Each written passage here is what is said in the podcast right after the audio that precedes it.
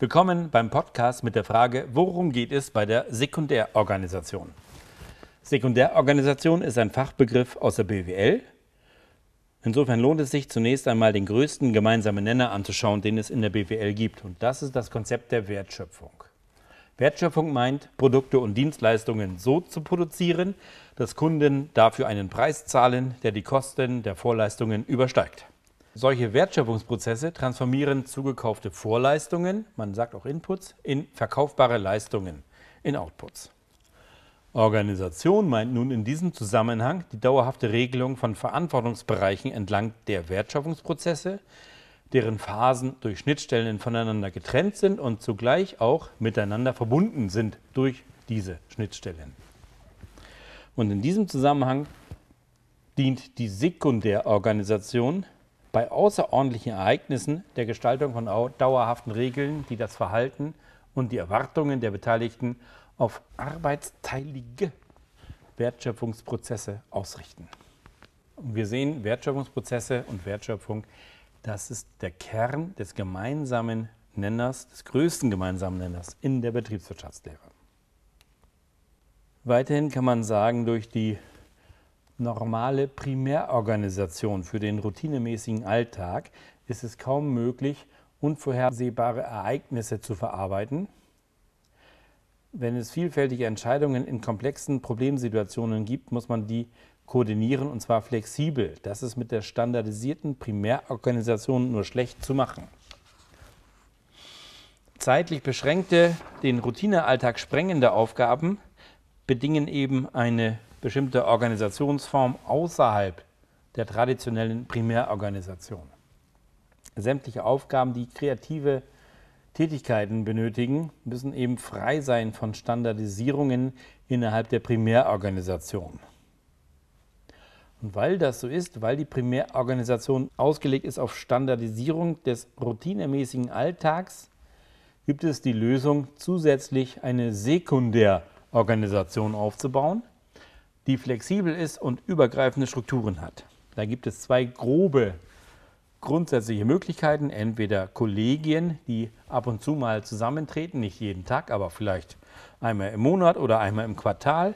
Eine andere Möglichkeit sind die sogenannten Taskforces oder Projektgruppen, die eben spezielle Dinge abarbeiten, bis sie bearbeitet sind.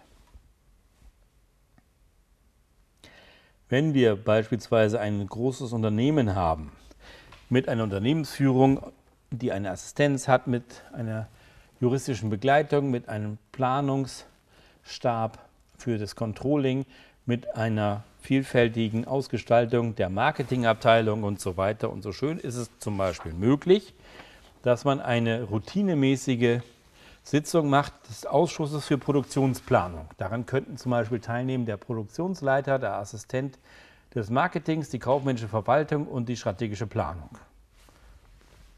Zugleich ist es auch möglich, dass zu anderen Zeiten die ein Bereichsleitertreffen stattfindet aus den Leitern der einzelnen Bereiche Produktion, Einkauf, Verkauf, kaufmännische Verwaltung, Marketing und so weiter. Das sind dann die Treffen, die neben der Primärorganisation nicht jeden Tag, sondern eben periodisch stattfinden.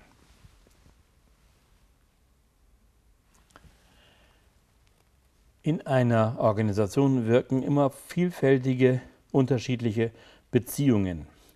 Die Primärorganisation ist eher starr, eher hierarchisch und unflexibel. In der wirksamen Wirklichkeit treffen in der Organisation aber vielfältige Beziehungen aufeinander, die nicht alle stark vorherplanbar sind. Wir haben horizontale Beziehungen zu Kollegen und zu gleichgeordneten Stellen auf Augenhöhe. Wir haben vertikale Beziehungen, Anweisungen und Reportingsstrukturen zum Beispiel. Da hierunter fallen auch Stäbe, insbesondere mehrgliedrige Stäbe. Und wir haben dann noch diagonale Beziehungen zu anderen auf unterschiedlichen hierarchischen Ebenen. Um das in den Griff zu halten, ist es eher möglich, mit Sekundärmaßnahmen vorzugehen, als dass man alle diese Beziehungen in die Primärorganisation integriert.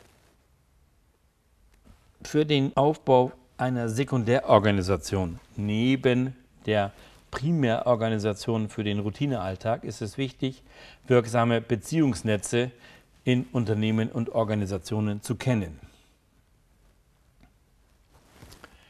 Diese Beziehungen sollten anerkannt werden und wenn man ihnen andauernd zuwiderhandelt, führt das zu gröberen Schwierigkeiten bis hin zur Mitgliedschaftsfrage, also zur Frage, warum stehst du eigentlich auf der Lohnliste? Neben den formellen Strukturen, insbesondere die der Primärorganisation, wirken noch die sogenannten informellen Netze auf die einzelnen Organisationsmitglieder ein. Und diese informellen Netze, die sollte man berücksichtigen bei der Sekundärorganisation.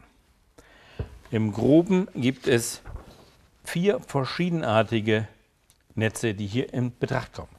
Wir haben einerseits das Vertrauensnetz, das rührt her aus einer gemeinsamen Herkunft. Wenn zum Beispiel zwei Mitglieder aus derselben Straße kommen, mit einer ähnlichen Fußballstraßenmannschaft von früher, wird sich zwischen diesen beiden ein vertrauenswürdiges Verhältnis relativ schnell einstellen. Es gibt daneben das informelle Expertennetz. Das heißt, Menschen der gleichen Berufsgruppe haben eine ähnliche Ausbildung und ähnliche Erfahrung und oft auch eine ähnliche Sicht der Dinge. Die Controller zum Beispiel werden sich mit Controllern besser unterhalten können als mit kreativen Marketinggeistern, die eigentlich alles unstandardisiert völlig kreativ wissen wollen. Die Kreativen werden sich untereinander auch besser verstehen als mit den Controlling-Experten. Daneben gibt es das Freundschaftsnetz. Das rührt meistens her aus der gemeinsamen Freizeitgestaltung. Wenn zum Beispiel in einer Organisation drei Mitarbeiterinnen derselben Volleyballmannschaft angehören, gibt es einfach freundschaftliche Beziehungen, die viele Dinge, insbesondere außergewöhnliche Fälle, leichter bearbeitbar machen. Spiegelbildlich zum Freundschaftsnetz gibt es auch ein Feindschaftsnetz. Hier sind die Konkurrenten, die sich gegenseitig belauern und die mit der wechselseitigen Abstimmung und mit der ähm, freundlichen Kooperation wirkliche Schwierigkeiten haben. Diese vier informellen Netze, Vertrauensnetz, Expertennetz, Freundschaftsnetz und Feindschaftsnetz, sind zu beachten bei der Gestaltung von der Sekundärorganisation kommen wir nun zu einer Hauptform der Sekundärorganisation von dem Kollegium. Ein Kollegium ist eine Gruppe von Personen mit einer gemeinsamen Entscheidungsbefugnis, die eine bestimmte Aufgabe gemeinsam zu erledigen hat und dafür eben ab und zu, man sagt auch intermittierend, zusammentritt. Zum Beispiel einmal im Monat, einmal im Quartal oder einmal im Jahr.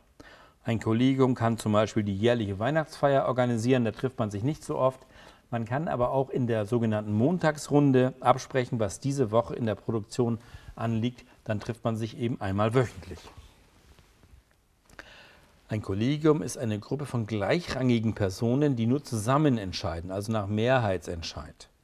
Und die, dieses Kollegium ist auch zuständig für eine bestimmte Aufgabe, nicht für alles, sondern für eine bestimmte abgegrenzte Aufgabe.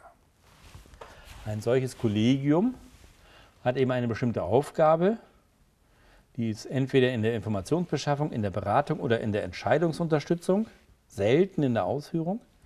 Die Aufgabenstellung ist entweder eng oder weit gefasst. Die Mitgliedschaft in so einem Kollegium ist entweder freiwillig oder nach Wahl oder eben unfreiwillig.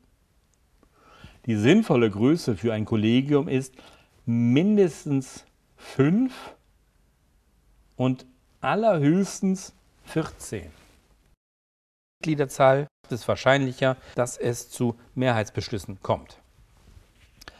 Die Mitgliedschaft in einem Kollegium richtet sich auch nach der Homogenität. Es kann sein, dass alle dasselbe Alter oder denselben Informationsstand haben. Es könnte aber auch sein, dass die Homogenität wenig ausgeprägt ist. Das heißt, unterschiedliche Fachexperten aus unterschiedlichen Branchen mit unterschiedlichem Alter treffen aufeinander.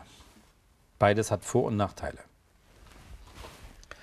Die Befristung des Kollegiums ist entweder möglich, dass das Kollegium an sich befristet ist und danach sich auflöst. Es kann aber auch sein, dass die Mitgliedschaft in einem Kollegium an sich begrenzt ist, meinetwegen auf zwei Jahre oder auf fünf Perioden. Welche Wirkungen hat nun so ein Kollegium? Ein Kollegium mit mindestens fünf Personen zeigt die Wirkung, dass die Qualität bei Schätzaufgaben zunimmt. Die Qualität bei kreativen Aufgaben auch zunimmt, wenn nicht zu viele Personen dabei beteiligt sind. Die Qualität bei Absprachen, bei Diskussionen nimmt ab, wenn wenig Erfahrungen vorliegen. Hm. Ich muss mal eben was streichen. Ich habe einen Querstrich nur gestrichen, also nichts Schlimmes.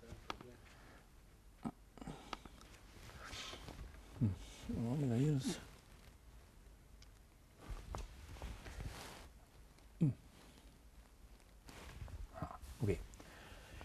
Die Qualität bei Besprechungsaufgaben nimmt ab, wenn wenig Erfahrungen vorliegen. Die Qualität bei Abspracheaufgaben bleibt gleich, wenn gute Erfahrungen oder sinnvolle, vielfältige Erfahrungen vorliegen. Je mehr Mitglieder ein Kollegium hat, desto schwerer wird es, zu einem Konsens zu finden. Konsens ist wichtig, um zu gemeinsamen Commitments zu gelangen. Und je mehr Kollegiumsmitglieder es gibt, desto höher sind die Kosten Je mehr Mitglieder es gibt, desto schlimmer ist es mit der Motivation. Die Motivation nimmt zusehends ab. Je größer das Kollegium ist, desto wichtiger wird der aktivste Teilnehmer, der nämlich als Lokomotive die Gruppe dann mehr und mehr mitschleifen muss. Kollegium ist ja ein Entscheidungsgremium, deswegen ist innerhalb der Organisationslehre das Kollegium ein Bindeglied zur Entscheidungstheorie. Alles in allem können wir sagen, solange ein Mitarbeiter alleine für die Wertschöpfung zuständig ist, gibt es wenig Probleme. Solange nur zwei dabei sind, wird es noch nicht so schwierig, aber schon schwieriger, insbesondere für die arbeitsteilige Wertschöpfung. Wichtig ist insbesondere bei mehreren Mitwirkenden, dass es zu einer abgesprochenen Wirklichkeit der kommenden Zukunft kommt. Und hier gibt die Sekundärorganisation eine Möglichkeit, bei Außerroutinefällen zu gewährleisten, dass es dauerhafte Regelungen gibt, die das Verhalten und die Erwartungen der Beteiligten auf eben arbeitsteilige Wertschöpfungsprozesse ausrichten können. Wir können also sagen, bei der Sekundärorganisation geht es mehrheitlich darum, die Primärorganisation zu unterstützen durch flexiblere Strukturen, durch Aufbrechen der starren Einheiten. Also Sekundärorganisation dient der Behandlung von außergewöhnlichen Aufgaben, die oftmals ad hoc, plötzlich und unerwartet auftreten.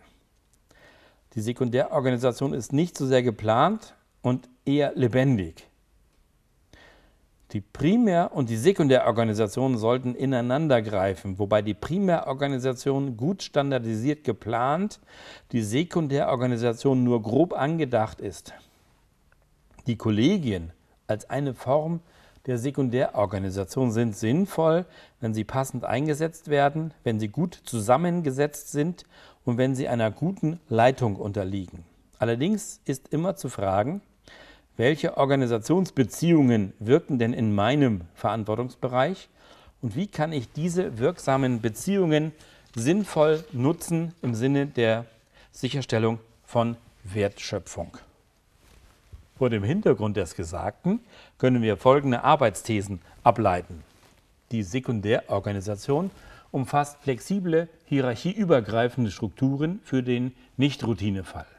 Und diese Strukturen ergänzen die primären Organisationsstrukturen, die für den Alltag bestimmt sind.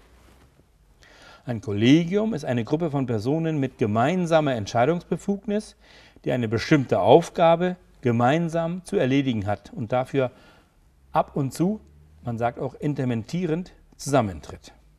Der Einsatz von Kollegien ist dann sinnvoll, wenn es in eine Gesamtsituation gut eingebettet ist, fachinhaltlich richtig zusammengesetzt ist und zielgerichtet geleitet ist.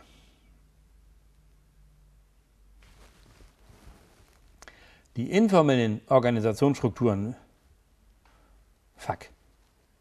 In formellen Organisationsstrukturen wirken auch informelle Netze. Insbesondere Vertrauensnetz, Expertennetz, Freundschaftsnetz und Feindschaftsnetz sind hier zu berücksichtigen.